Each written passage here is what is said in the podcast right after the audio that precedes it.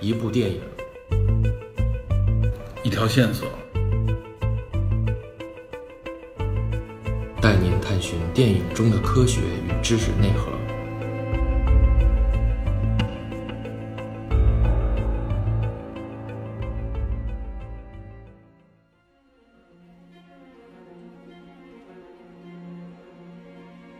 在《逃出内心的惊悚与恐惧》上期节目中，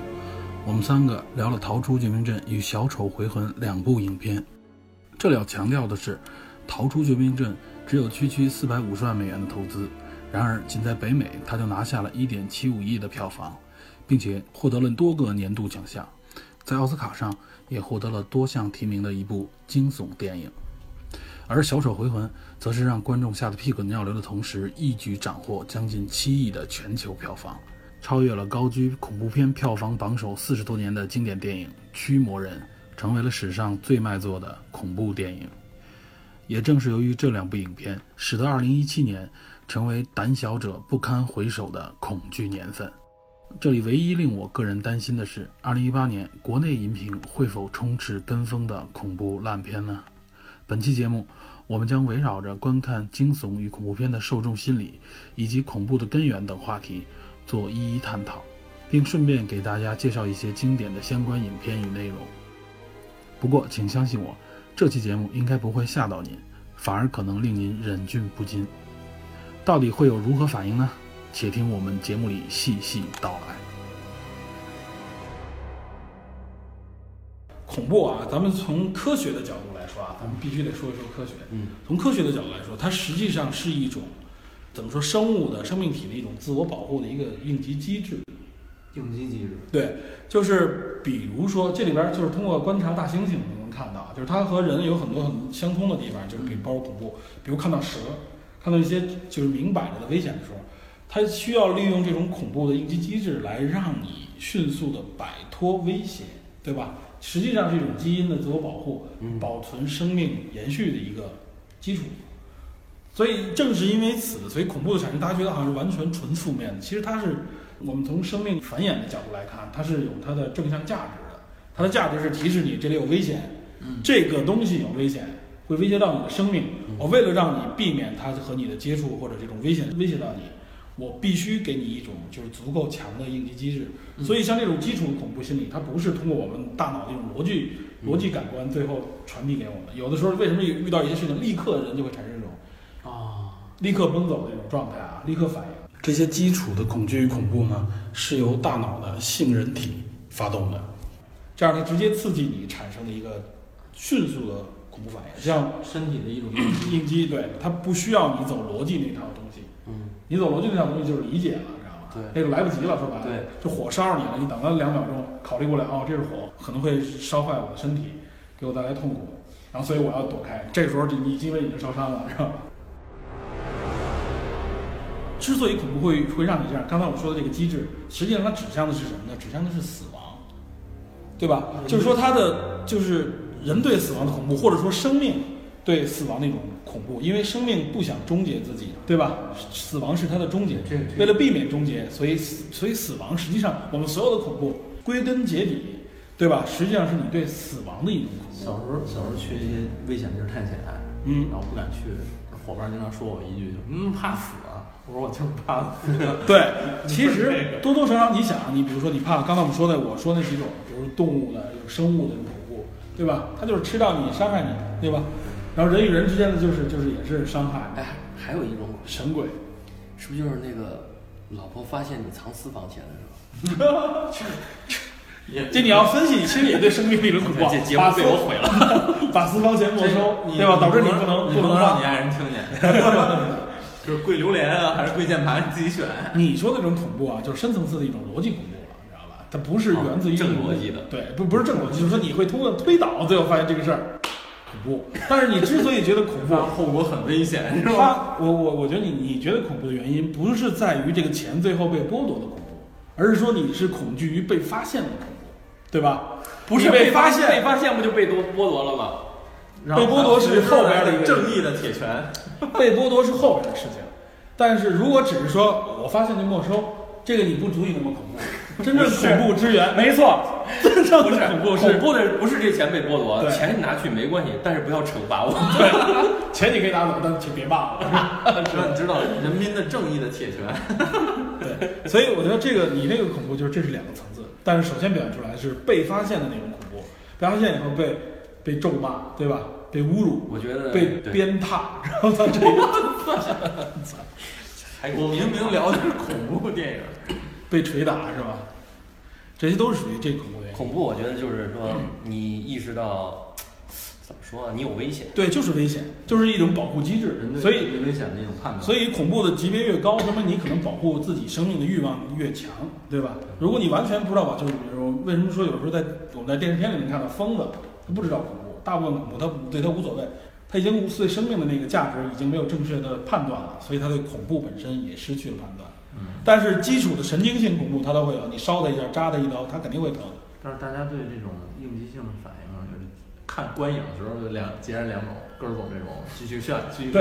炫。说回来我这种然后躲了，说回来啊，其实像里根的这种反应啊，就是很多人我我说嘛，有几种人，有一种人是你这种反应，就是我越害怕越想看，这就是从生物学角度上能分析出来，就是你恐惧的时候，你会产生肾上腺素。对，哦，肾上腺素的目的是干嘛？就让你奔跑速度更快，体能开始超越你平时的状态，嗯，你可以在一个短的时间内摆脱危险，对吧？就嗨，这个，比如说你的私房钱被发现了，一拍桌子，拍案而起，转身就跑，知道吗？这种反应是要超出你平时体力的。所以好好多逃犯都是被抓住那一刻，哎呀，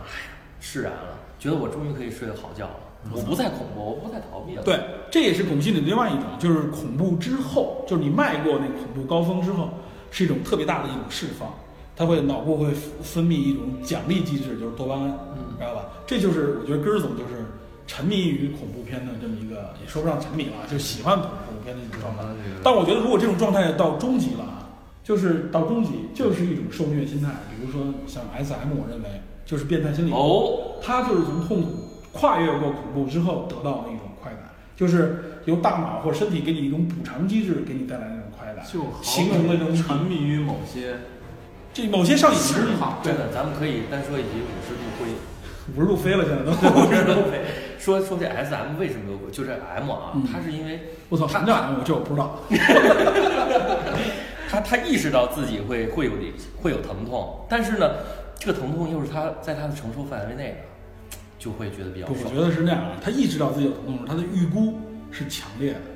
但当这个疼痛降临的时候啊，比他的预估要弱一点。哎，你很专业啊！哎，你很专业，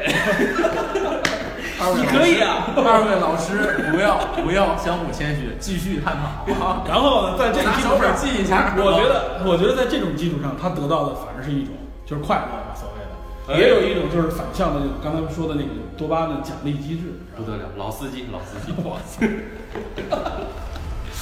我已经脑补出一部小说了。没看出来啊啊！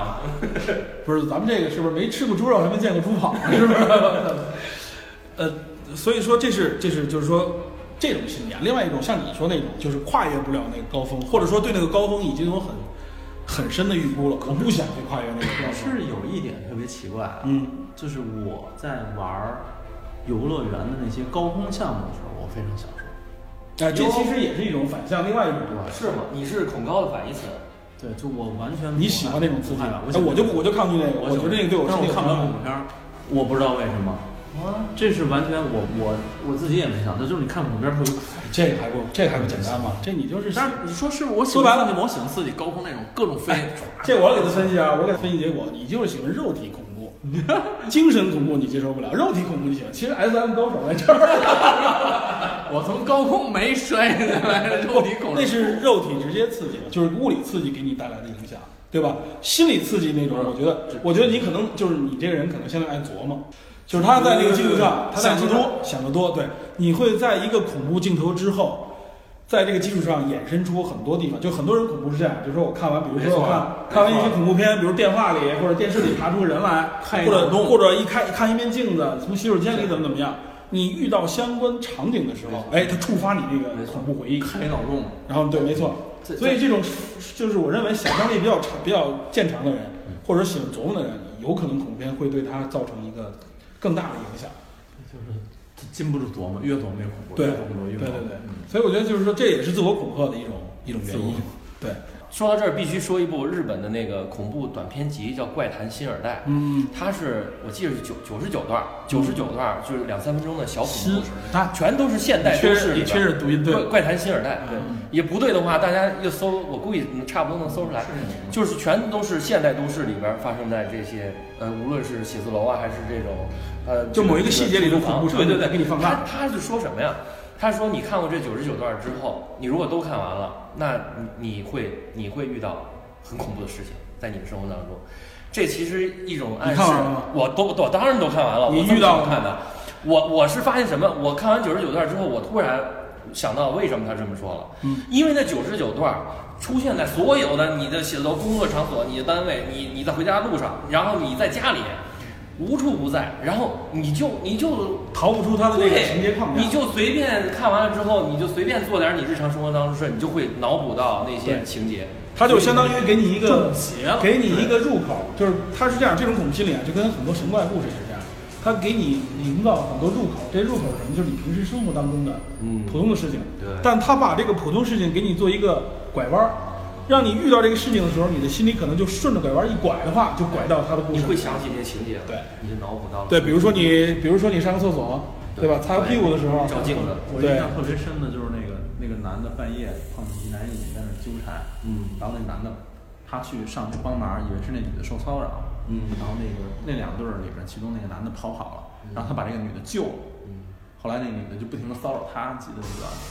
嗯，记得的，不停的骚扰他，这这个终终于有一天他也受不哦了了，没错没错。然那个后又有一个男的出现了，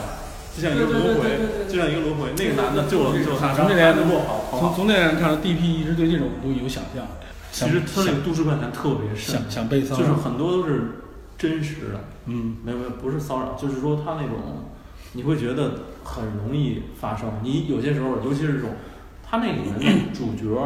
不管是男的还是女的，都是好奇心特别强的人，嗯对吧？嗯想去好奇害死猫。对，去完成某些东西，去去帮某些人，结果没想到自己上了套，嗯，然后结果就脱不了身或者什么之类的。我小时候看完恐怖片儿，就是有有几个那个反应，一个是走路嗯是的你时跟候我，之前微信上说那反应吗？我跟你说什么，我想不起来了。他跟我说过一个他看 A 片的反应，和看恐怖片。 哇塞，这也能录啊！这是开车就，就好，我们把车开回来，保你。继就续，是就是走夜路的时候，老觉得后边有人跟着，哎看完恐怖片儿，然后还有一这就个是恐怖线索。就洗完洗洗脸，往脸上弄完水，马上我得我得看看后边儿， 然就后是你觉得你背后有人接电话或者怎么着，或者说半夜或者看电视洗脸的时候，然后突然听见门有人噔噔噔哇，那那就吓死了。不是，还有一个就是那睡觉的时候，我必须把脚和手全放在床上面，然后盖住， 千万不要露在外 面，露在外面感觉谁扑上会咬一口。哎，你说你这么恐怖，为什么你还喜欢看？你就是属于那个过了那个状态以后就受虐心理是吧？还是喜欢那个刺激？是 M。因为我觉得看别的电影都很难看懂。哇塞，恐怖是直接的。我确实很直接。然后我觉得有必要说一点啊，我觉得这一点应该大家都好理解啊，就是恐怖为什么会产生？除了我刚才说的应激机制啊，恐怖，我们从心理学角度来说，恐怖是什么？其实恐怖源自于未知。嗯，我觉得所有的恐怖就源自于未知。没错你如果知道，就跟我们刚才说的那个种族梗也是如此啊。对，其实你的负面情绪怎么产生，是因为你彼此不理解、不了解，你不知道他为什么会这样，对，你怀疑它是一种，你判断它是一种对你有害的行为，嗯，对吧？所以你会去有一种反应。因为人第一时间是自保嘛。对，这都是生理的第一反应。那么其实恐怖的原因也源自于未知，就是你无论是对外星球、对奇异的环境、大森林、海洋、深无见底的海洋、洞穴，对吧？甚至一个没有人的这个房间，对吧？都是因为你不了解它，包括某种元素你没见过的动物，或者说是这这种外星人、神鬼，都是因为你不熟知、没见过、未知，所以它里面有恐怖。就是所有的人的基础恐怖啊，这种畏惧心理都源自于未知，这也是一种，其实说白了，反过头来说也是一种保护机制，嗯对吧？就是这种未知有可能会带来危险的时候，你为什么要去贸然的去接触呢？对吧？我们应该抱有一种敬畏的，或者说是一种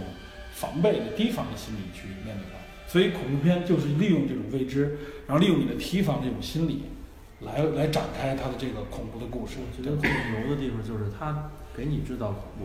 但是同时同时用这个恐怖或者悬疑的情节来勾着你继续往前走。对，未知你好奇嘛，对对吧哎这个？这个度很难把握，对多一点儿你就害怕，像我这样直接就下了。对，你是属于抗拒了，拒不绝。看对，但是要太浅了，你就觉得没意思。对，这个度其实所以很你难把像握像像，包括我们看任何科幻片的时候，你未知的时候，你紧张，对对对它其实也是一种恐怖的一种一种衍生，对对吧？你为什么会紧张啊？对吧嗯？你紧张的原因是啥？比如后边不指指不定是一个什么样的美女，嗯你不会紧张，你只会刺激兴奋，对吧？但如果你不知道那个是什么的时 候，对吧？你就觉得那个就是一种说到这，个，想起了一部影片啊，嗯， 《皮囊之下哟，这哦是《奇缘皮囊之战》，应该算是一个算是有色情梗》的一对个，斯嘉丽·约翰逊嘛，对，算是有有这个他。其实就是正好情色是那人种们对这种性的对年轻女性的这种，向往和对外星人的恐惧结合对。嗯其实还有一部片子特别类似，呃，梅根·福斯演的，嗯，嗯，她演了一个怪兽，外形是女性，特别漂亮那种。嗯然后在这个什么上面诱导男性到哦偏僻的地方，然后我看过这个，是吧？对，日本也有这样的梗，这个梗我觉得全世界都有，就是你看，你像中国《聊斋》也是狐狸精，对对吧？哎就是你去引发你去，他用一个弱女子的形象没，错崇拜传奇，美貌，对，没错，就是你诱发这个男性的这种所谓的英雄救美的这种心态，然后最后发现你救了以后，实际上是是救一个准备伤害你对的人。我，我您小时候看过几本书，其中那些书就是翻译自这个古文儿，嗯其中有一本书叫《清朝野史大观》，嗯，然后我看我看它特别惊悚，特别惊悚。我小时候看，我先看它那个翻译版，然后我再看它那个普通版，说说有一家有一个过去有一户人家雇了一个女性，这个女性呢半夜总是悄悄的就消失了，然后快凌晨的时候才回来。这家的男主人发现，这是一个丫鬟一个仆女啊，然后大家都嘛，然后他就好奇心起，因为这个男主人是一个读书人，读书人经常到半夜都不睡，嗯，熬夜，然挑后灯夜战，对，然后有一天他实在忍不住了，结果发现这女的换了一身夜行衣，你感觉就是侠客的那种设定了，对吧？男的第一天知道这是一侠女，然后自己躲起来，几天没敢说话，后来发现这女的还是半夜偷偷偷去，大概前前后后时间不会超过两个礼拜啊，非常短。然后有一天，这个男主人发现那女的背回来，抱回一斗一颗人头，啊，人头这儿这儿都没什么。啊接着惊悚的条件，这个这个桥段出现了，拔出小剑割人头吃肉，然后我当时看那段，我整个人都炸了。哦，这书不错，然后后来说，后来才知道那个女孩儿前一阵子天天晚上出去什么踩点儿，这个人是她的仇人，啊，这个吃肉呢不是说她嗜血，是她这报仇 的这吃种其肉，对对，喝其血，对，擤皮皮那种那种感觉。然后这段儿我当时觉得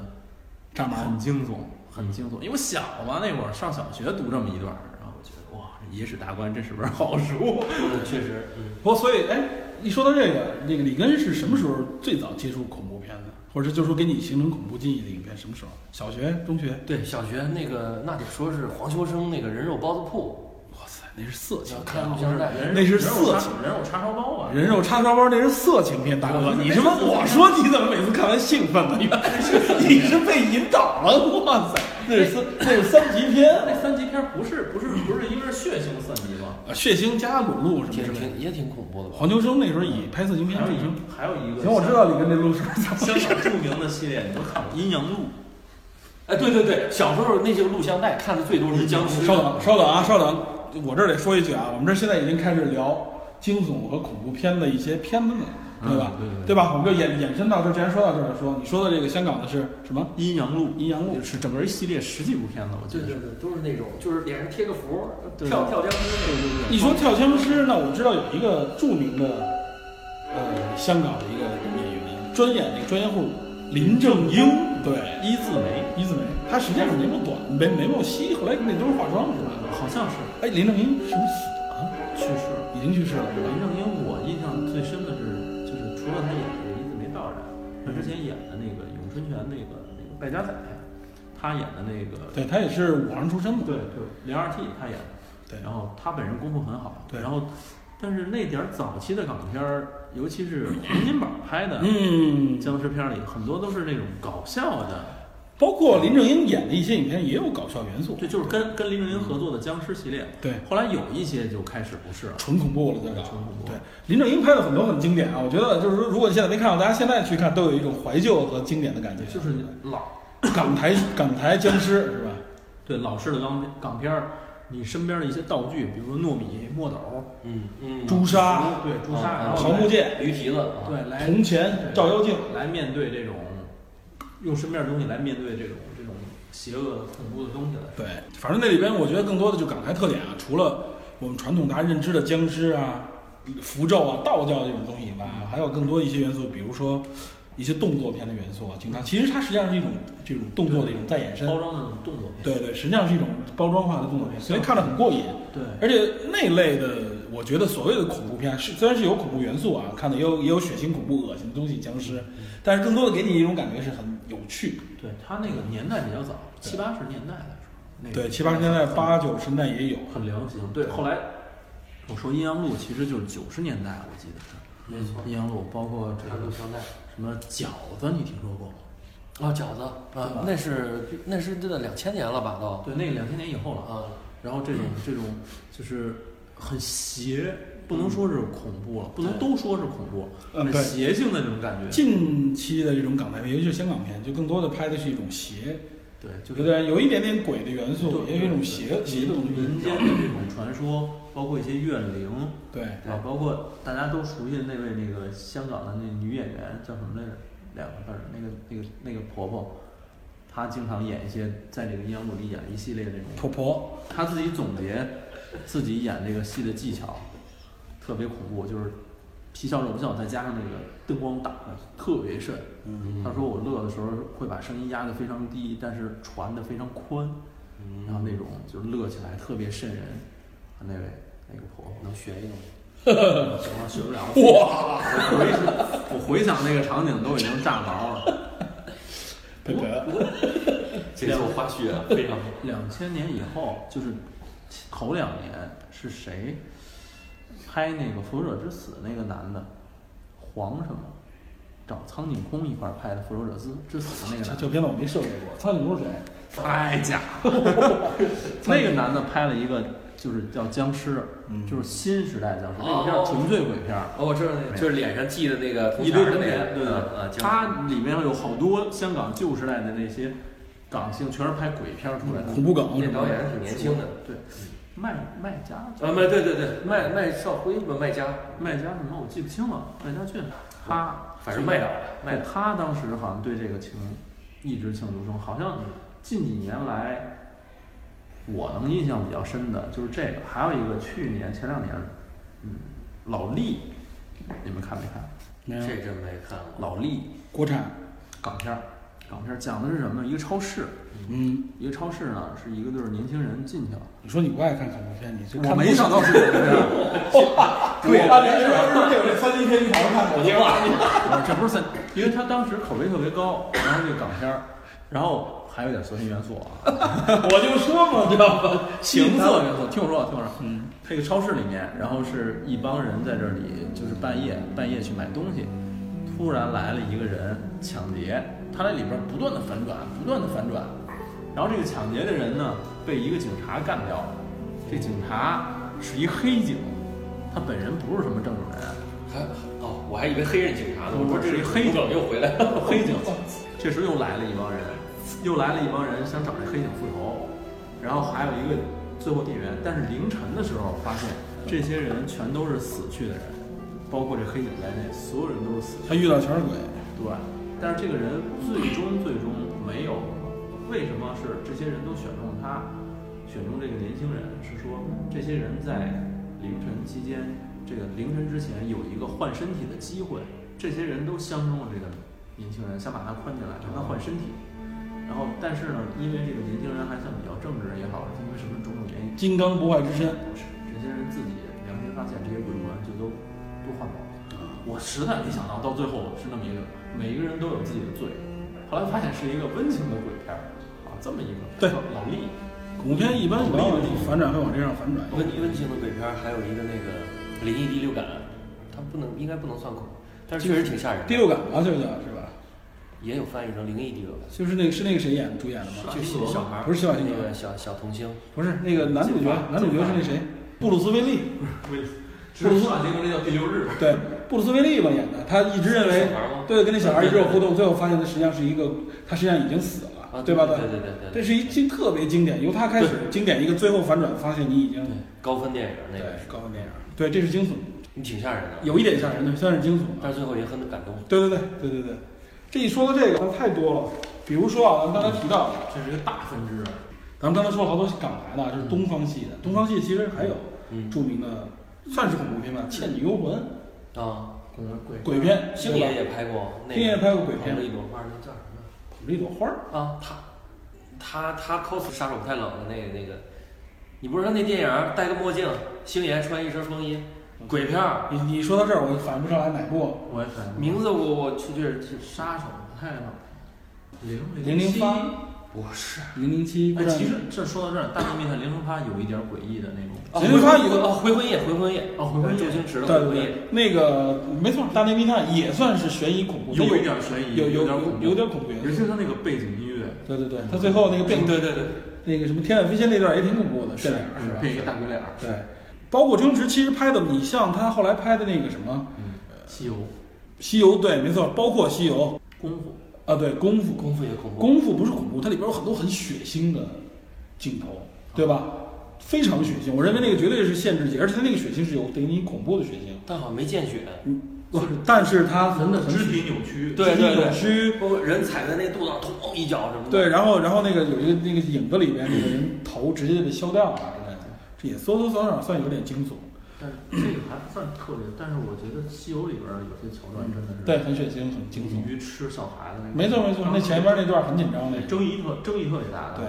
咱们说像港台啊、东方的，呃，韩国也有很多经典的恐怖片，对吧？包括悬疑、悬疑惊悚也有，比如说那个《杀人回忆哦》，，对吧？还有这就是破案类的，但是有很多鬼片其实也有，咱们看的少，我可看过能一个是蔷蔷薇吧，叫还是红蔷薇，就两姐妹的那个。嗯那个著名的海报，两个姐妹在那儿穿着白衣服，嗯流着血，哎，对对对，背后站的就是父母，对对对对对，然后司机日本日本就更日本日本绝对是恐怖电影大聚集地，你知道吗？说到司机说日本，大火，日本日本包括很多游戏也很恐怖嘛，对吧？咱们说到 PS 里边、PSVR 里边玩一些游戏，鬼屋啊、生化啊，嗯对，玩那游戏绝对能给人吓吓出对对嗯对吓出问题来，你知道吗？说一句 VR 啊，很多人玩这个 VR 视频网上有被吓得老外被吓得鬼哭狼嚎带。着我觉得这个 VR VR 游戏说话，对 VR 游戏玩这个绝对可以起到一种嗯，身临其境的恐怖。对这我估计我是不敢玩，你知道吗？我肯定不敢，对我要玩这个，我估计肯定也得被吓吓得够呛，我戴上那个我肯定就摘了。我那当时我就是。我戴上那估计人都得砍我一下， 我害怕。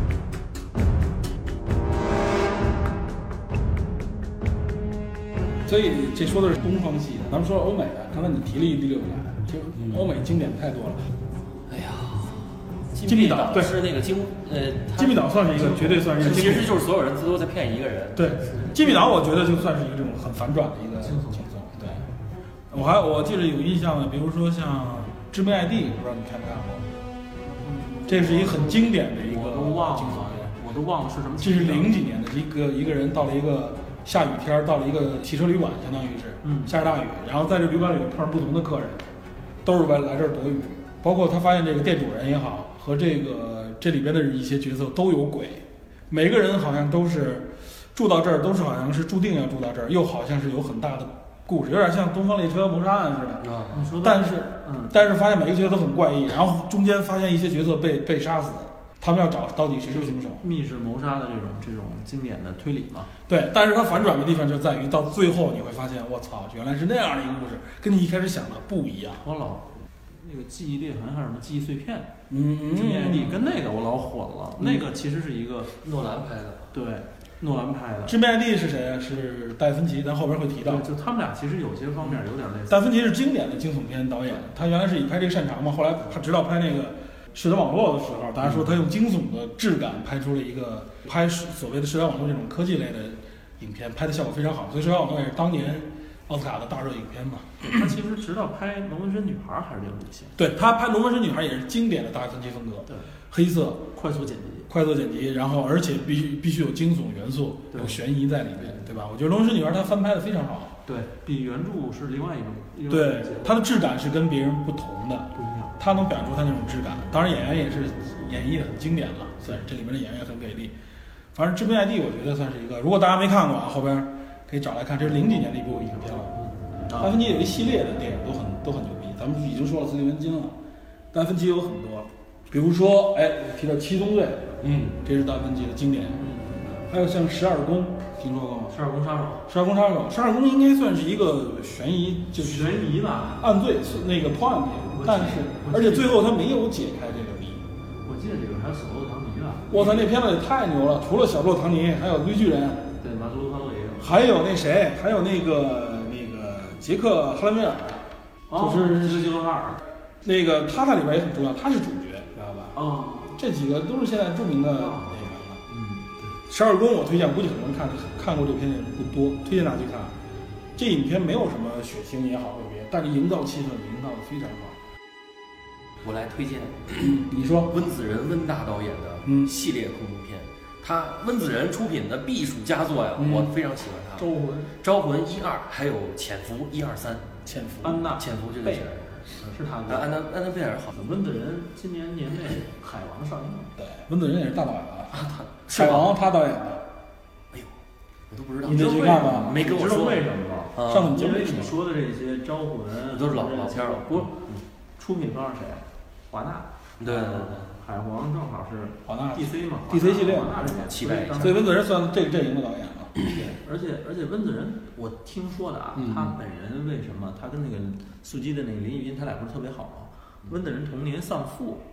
嗯，啊，就对，没错，小时候没有爸爸，没错，然后他自己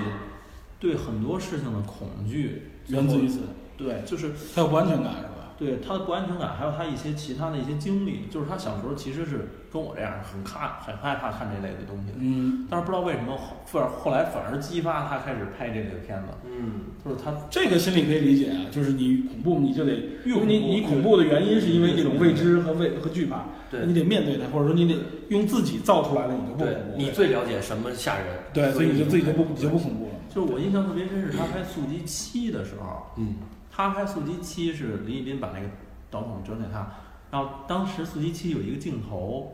是一辆汽车沿着一个山路在那儿开，远处一个圆月特别明显，开到墓地，这个镜头是那谁那个 Lady。就是已经死去的 Lady 不是复活了吗？嗯跟那个 d o 两人多姆，他们两个人在那个地方去看 Lady 的那个假的墓穴，嗯，那个场景，我就觉得是温子仁给自己，就是给致敬自己的一对个，给观众证明我是拍恐怖片儿出身的。那个场景在以往速激里绝对不可能出现，不会有那么长镜头，一个一个一个车慢慢过远处。一个暗镜头，一个车从一个山路开到墓地过来，就在开司机绝对是跟着走，啊各种颠簸，各种震撼然。后当时我觉得，啊，这是他给自己给大家提醒，我是拍恐怖片儿出这身，是我的一个特征。对对对，很有才，很有才，说刚刚才没说完大分级，大分级还有影片啊，这特别著名，我不知道你看没看过，这也是排名很靠前的经典影片《搏击俱乐部看过》，惊悚。哎呦，国际俱乐部国际俱乐部啊，我看了三遍了，我都试着想看一下，但是也就十分钟我就关了。哇塞，你这片子，哇塞，这片子当时我看完，直接我的下巴根儿都掉地上了那种，哇塞，太强悍了！行，你就看不下去是吗？嗯，大家看三遍就看开头是吧？我跟你这么说，我跟你这么说，中后段有情色场景，你就看这，你得 肯定看我我知道，我看到是行的场景，熬过去了，哇塞，看不下去。那个那个太太累，了，心灵恐怖，对，太特别累，开始看。包括达芬奇前面拍过一个著名片，那个谁大本演的《消失的爱人呃，消失爱人，对对对，大本那个钢构是吧？大本那个似笑非笑，哎，那个恐惧就跟你说的私房钱被发现是一类的恐惧了，知道吧？我女主演裴淳华，给自己起了个中文名儿叫裴淳华，啊，那那个女的我还挺有印象的，挺有名的。演过零七都演过，嗯，演过帮女郎，但是反派了啊。对，那个演员，我觉得就是他演那个角色，当时是说是韩裔和西方混血，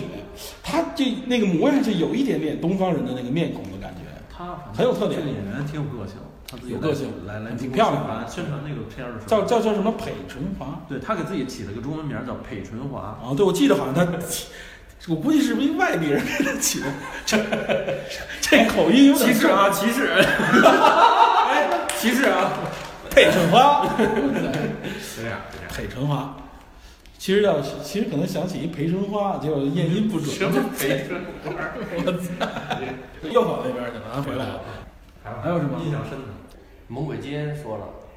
哎，黑天鹅是哎呦，黑天鹅不错呀，金总呃，对，看黑不天鹅下是去金总。这你看不下去？哇塞，这你看不下去，太累了。佩大黑 天鹅的女主角那那个颜值也够看下去的那了李呃啊波特曼啊！不是，还有那女配也特好看。女配就是一个卸了妆没法看的。我靠，女配，对我还我女记配得你好像对那女演配一直有有成见，她演过不是不是有成见，我挺喜欢那女不是女配，女配演那那什么谁？吧？演过《泰迪熊》，演过那什那，么演就是那什么朋友也炮友也有爱，是吧？叫朋友也上朋床友也上床，朋友也上床。对，你们俩说这肯定是。贾老板，跟贾老板对，还有一非个常好看，哎，那什么是不是他呀？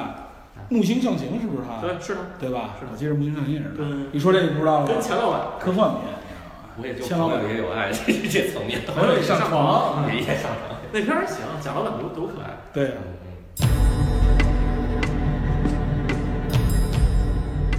哦，对，其实说到恐怖片啊，现在惊悚，尤其是惊悚片，要说一个鼻祖型的人嗯物，希区柯克，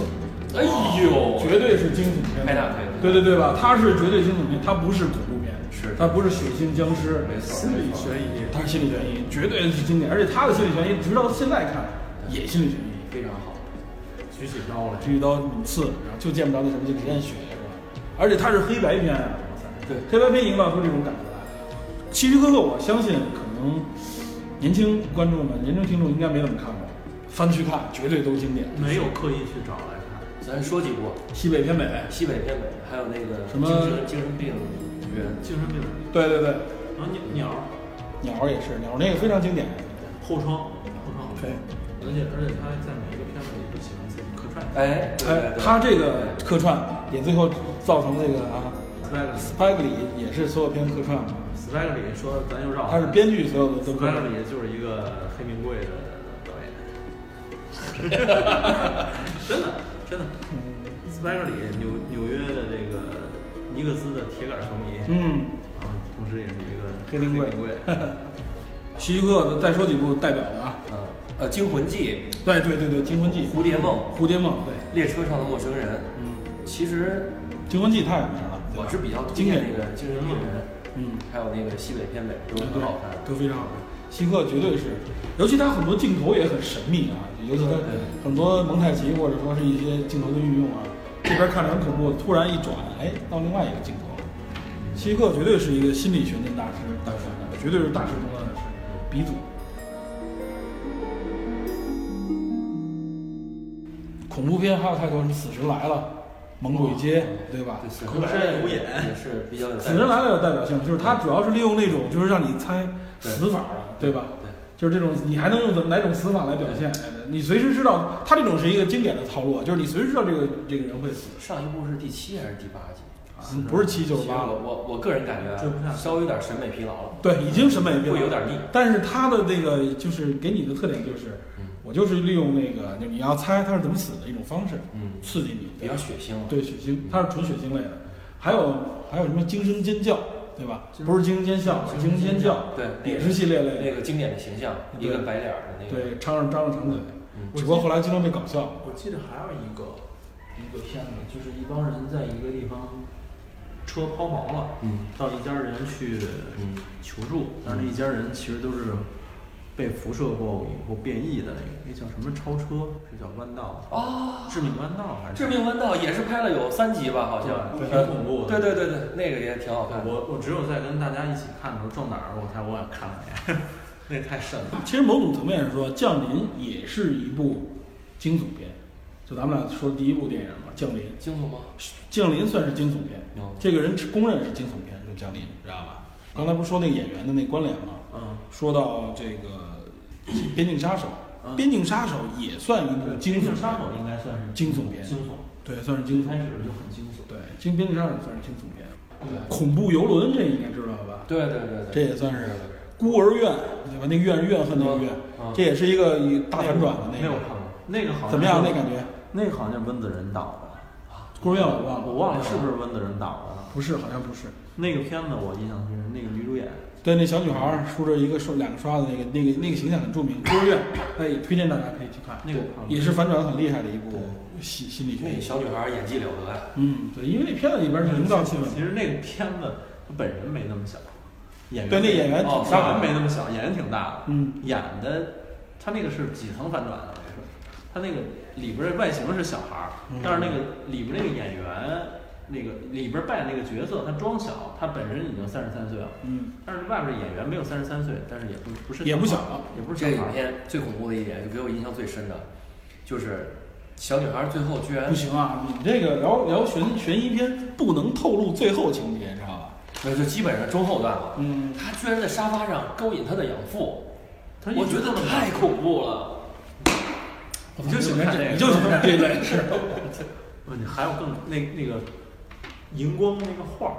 嗯，拔下来以后，那荧光画儿你看那个镜头。那块儿你没仔记细住看那画儿内容，你仔细看那画儿的内容，全是他心理投射。是吗？对，那段儿挺牛逼的。哎，我记得人说蝴蝶效应也属于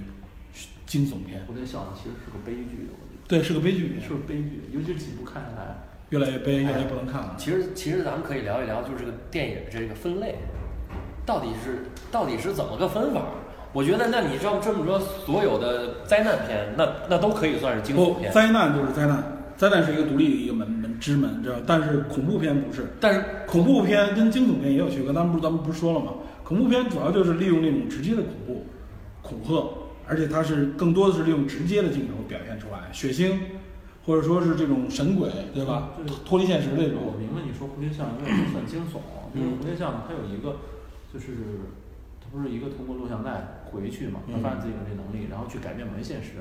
然当后做啊回来的时候，发现那个改变更加的对超出他的想象。对一步越改越完，越改越惨，最后他自己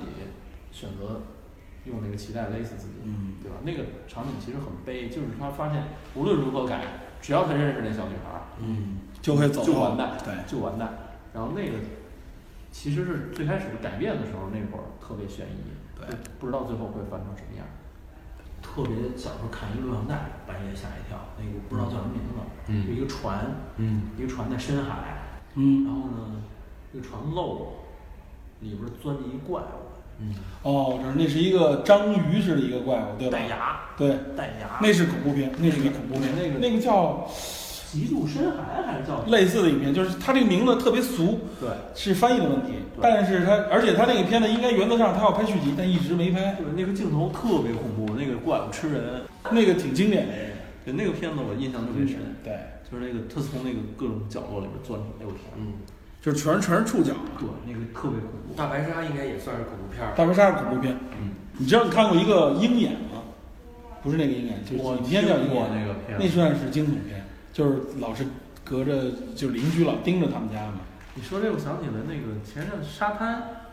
啊，鲨鱼鲨鲨鲨鱼的那个，对，对，也是鲨鱼莱类莱布里的那恐怖的。个片子，那也算是嗯惊悚。惊悚恐怖，有点惊悚，有点恐怖女。主角身材非常好，嗯你可以推荐。呃瑞瑞的老婆，嗯，瑞瑞诺子的老婆，瑞瑞诺嗯斯知道是谁吗？这你得知道，今年的重头戏啊，死侍二，死侍的是那个你看那预告了吗？死侍，太贫了。太像了。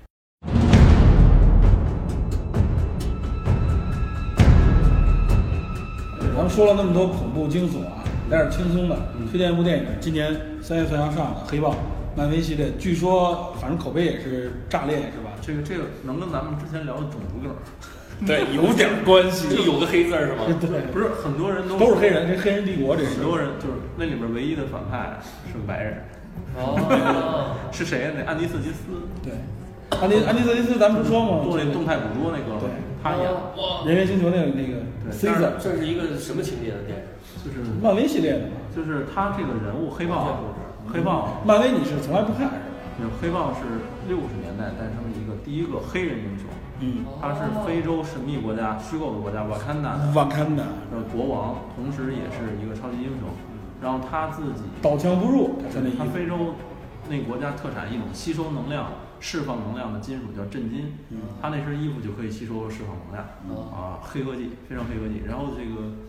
黑豹诞生于六六年七月，嗯六六年十月，美国爆发了一个种族主义、黑人至上的运动，叫黑豹党。嗯但是这两个黑豹没有没有完全关系没有关系，就嗯特别巧，都是六六年，就隔几个月。这个黑豹党你可以去网上搜一下，嗯各种各样的事件。他们相对于马丁路德金那个和平主义就偏激，有点嗯黑人至上那种感觉。嗯黑豹党，根儿总，根儿总，就咱总结一下，你觉得嗯恐怖片儿和这种这种惊悚惊悚嗯片儿嗯，除了爽让你不困以外，让你持续不断追下去的动力在哪儿？就是你觉得总总能有吸引你的东西在哪儿？其实就是排解一下无聊的时时间。这是这是一个特别特别合适的，真的是。这排解无聊其实也是说白了就是都是嘛，你说娱本身这就是娱乐嘛，电影本身就是娱乐，就是大家只不过排解的这个不能说方式不同，而是说大家的爱好不同。对对对嗯，我觉你得像你喜欢看漫改系列的，对吧？很多人就对漫改就是你觉着，这个也是对恐怖片都有一同样的说辞啊。对漫改系列，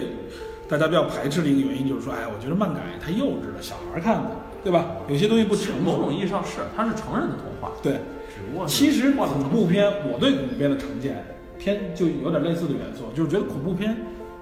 说白了就是幼幼稚，知道吧？就是它为什么幼稚？因为很多所谓的建立起的恐怖是很容易被戳破的，是一是不现实，现实中没有，我无法支撑你支撑不起来我们这个宇宙。另外一个说白了就是你里边儿包括拍摄的时候，你有些东西你自洽不了，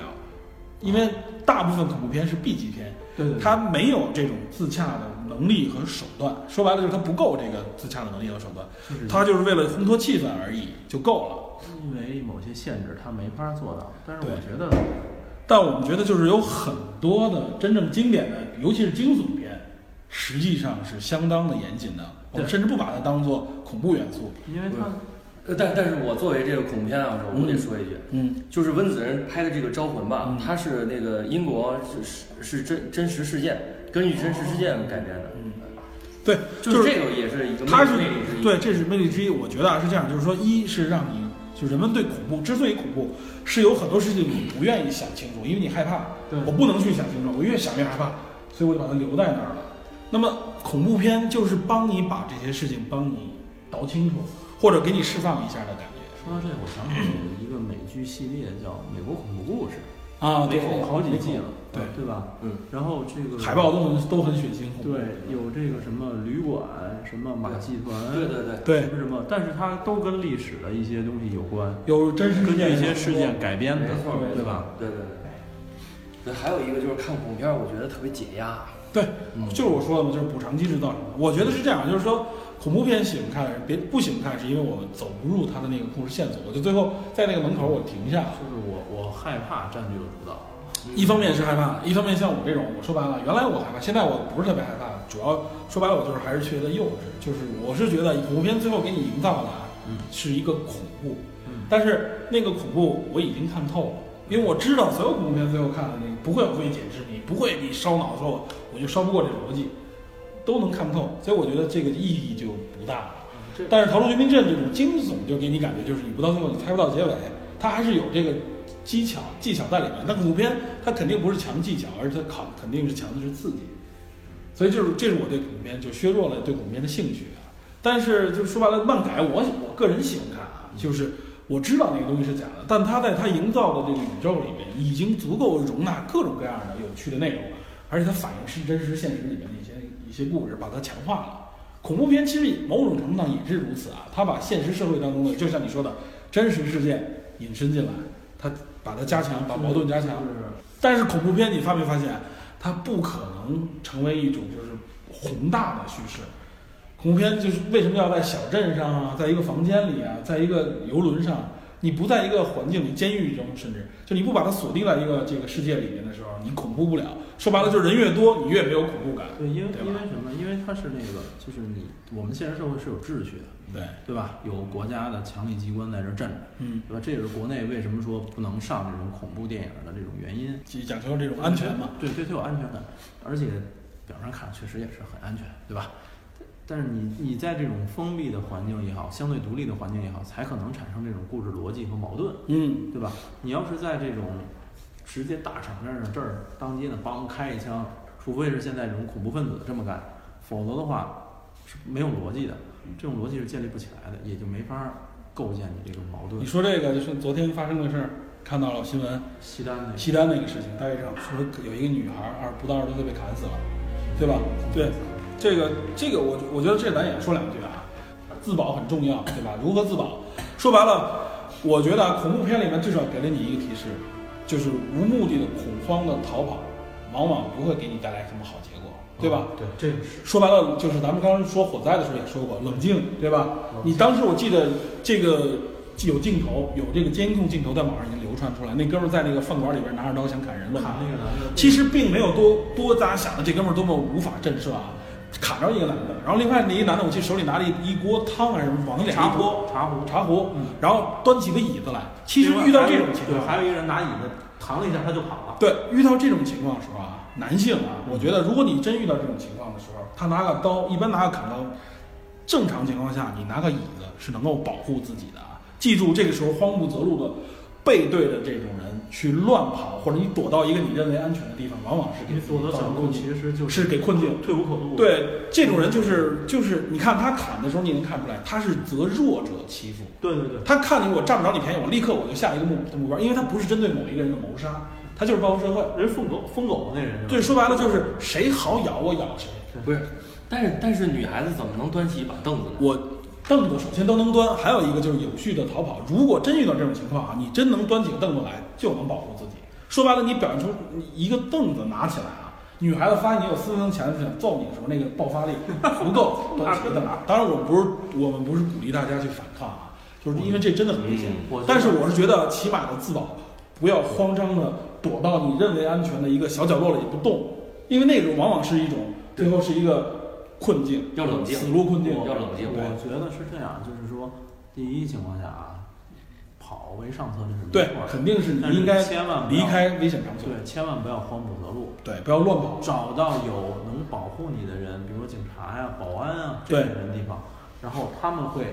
给你一种安全感，这对是第一点。然后你选选择报警也好，或者是其他地方，这是第一点。第二，如果你没有退路了，你拿起你手边相中，包括那会儿成龙在跟那个那个其他一个海外节目介绍的时候说，如果空手是白刃，成龙说电影中空手是白刃是假的。嗯生活中如果真的遇到这种情况，你没有退路了，你身上什么东西道具都没有，衣服脱下来，裹着手，对卷，到手上，起码能稍微的保护一下，保护一下，不至于说直接砍伤对，啊。尤其是冬天衣服更厚一点。然后，呃，当时昨天我看平安北京给的这个提示是说，警方倡议大家在保护自身安全的情况下，对勇于斗争。对，就是说，如果你真的能保证自己的安全，你是练家子，对你吧有你有一定的你有一定的能力，对，而且你手边有能保护自己的设备的情对况下，，包括说你你你我学过菲律宾短棍，我拿棍子咣一下给他敲趴下了，那也行对。但是绝大多数大家都是没有这种这种基础的，就记住这个时候相对来说要保持理智和冷静对，啊。保持冷静。慌不择路啊！什么叫慌不择路？就是往往会把自己导跑到困境当中。还有一个就是，平时我们一直说的锻炼身体，对吧？我觉得咱们中国人现在这个社会发展到这种程度，也有这个机会，大家多锻炼身体。上午对，不不能说上午吧，让起码自己的体质足够一定强度，这对个吧？各大平台都有这个格斗的课程 啊，然后还有一些拳馆，对，时间不要都花在找那个男朋友和老公的私房钱上，多锻炼一下身体，是 吧？李根儿这肯定是被不被是，找我觉得根儿总有故事，我们这个梗埋的。然后今年根儿总给我们解释一下这个这个这个梗到底寻是什么问题。讲讲一部寻宝那电影儿。 然后不开玩笑，啊我觉得这个就是呃，给大家支支几招嘛，就是如果你跑不掉，或者你发现你受困于困境的时候，起码的保护，像你说的，用衣服、皮带，就适当的捆一下手，起码能先保护自己能够能够保护自己的自己家人保护自己的亲人，对，就是利用手边的这个工具，知道啊吧，其实就是我们联系的今天主题就是说，人在遇到恐惧的时候，克服恐惧心理，对，这个其实是面对恐惧的时候，我们不是一味的吓尿，一味的慌不择路的跑。比如说我就往电视上面看，而且而且像这种情况啊，尤尤其是很多时候跑的时候，你也看到有一个镜头，就是大家跑，有一个女性摔倒了，一个保安把她立刻扶起对来，对对，拿着凳子就是对吧？在这种情况下，如果空间狭小的时候，反而踩踏也好，会造成很多衍生伤害，是对吧？所以这个时候，如果在一群人当中有人冷静，也能起到稳定这个作用。减少这种伤害，对吧？我们多说两句就是为了这种目的嘛，就是尤其是在中国这个社会，至少中国社会禁枪，大家不会有那种绝对超出于你、领先于你的这种暴力手段嗯在手中的时候，嗯，有一个凳子，我觉得这个保护保护的这个这个作用能够很大，啊对吧？你看当时我记得有一个保安就拿着个凳子就冲进去了，对吧？那保安确实也是大家都表扬嘛，说逆境逆逆向而走，对吧？迎着这危险而上，扶起一个这个摔倒的客人，然后拿着凳子就就就过去了。我觉得这都是，这就是经过训练以后的，对吧？有起码的意识的一种状态。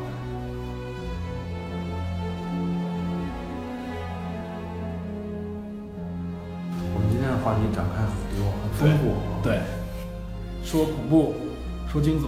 说我们如何面对这个心理，我们更多希望的是大家能够克服恐惧状态，我觉得我应该再去，练练。不是多走走那个什么这个激流勇进啊， 轨道飞车啊， 练完了我再看恐不，怖你片那个儿，肉体刺激，你多来点精神刺激，知道吧？挺刺激。多藏点私房钱什么之类的，知道吧？这期还没加广告呢，真 是好点儿。想藏私房钱，请用，是吧？然后刚才不说了吗？就是克服恐惧心理，克服盲目恐怖，对吧？有的时候我们需要面向自己的恐怖，在工作当中、生活当中都有，对吧？电影可能确实是一个虚构，但是有时候我们生活当中多多少少会遇到一些恐惧，这个恐惧可能源于并不是这种直接的对身体的伤害，但这种恐惧可能是心理上的。对，我看那会儿看《冰与火之歌》，《嗯冰与火之歌》第一季书啊嗯书，第一本的时候，那个布莱恩问奈德说，这个人到底是恐怖还是勇敢，恐惧还是勇敢？然后奈德说了一句非常经典的话，就是人唯有恐惧方能勇敢。对，就是如果我们没有恐惧，我们也不不存在勇敢，对对吧？这个其实是一个一体两面的感觉。对啊，你战胜了恐惧的时候，你就获得勇敢。我们并不是说我们要抛弃恐惧、忘记恐惧，而是我们要面对恐惧，对吧？你只有面对恐惧，是说白了，你当你面对的时候，你自然就是一个勇敢的人。什么叫勇敢？那就是你能够面对恐惧嘛，对吧？所以这个不是一味的逃避，对吧？我们刚才说的那个保护自己也是，不是一味的慌不择路。有的时候你需要的是冷静判断，对吧？然后找到自己应该去走的这个方向。反正咱们最后再说一下，啊，过春节了，该马上要过对过春节了。再次给大家拜年，估计我讲完这个节目能上，估计也是春节之间，或者甚至有可能春节之后，看自己有没有时十间五。，提前祝大家元宵快这乐！个明天就得上 啊！我操，歇了。然后咱们祝大家这个春节快乐，对吧？啊春节快乐，新年快乐！对，然后如果大家觉得春节期间有点无聊，如果不出去旅游的话，多少会有这种情况。听我们电影侦探是一个特好的选嗯择。我知道有很多听众啊，可能只从一两集开始听。我们也现在做了前后的三十多期，知道吧？十几部电嗯影，拿来我们这里边聊的任何一部电影，我相信如果你听进去的话，里面都有很多有意思的知识给你展开，嗯大家都可以听到。所以我们推荐大家啊，就是说不一定非得说春节期间要看恐怖惊悚片，对吧？听听我们电影侦探，一期少说四五十分钟，多则一个多小时，绝对很解闷儿， 知道吧？咱们给自己节目做一硬广。对，这时候配乐，当当当当当当当当当当。也希望大家能有更多的推荐给我们，对想想要解读的电影没错，啊，就推给我荐们给给我我们们留看，言，然后多多给我们在喜马拉雅和或者网网易易云云音乐上上面，对多给我们留言，包括给根儿总的寄语对，啊鼓励鼓励我们李根，对和给我的寄语，metal 的啊，这 些哪些对哪些东西比较感兴趣，可以跟我们多沟通多聊。大家多发言啊！那个，我们我们将来还想整一个那个微信群呢，把大家都加进来。啊，主叫侦探社是吧？对，这件事情就是啊咱们以后对有时间咱们到时候筹备一下，好呗。好，那今天就到这儿，好好吧？好祝大家春节快乐，春节快乐！快乐。多看有意思的电影。对，好，多听电影侦探，下期节目再见了啊！再见。拜拜再见。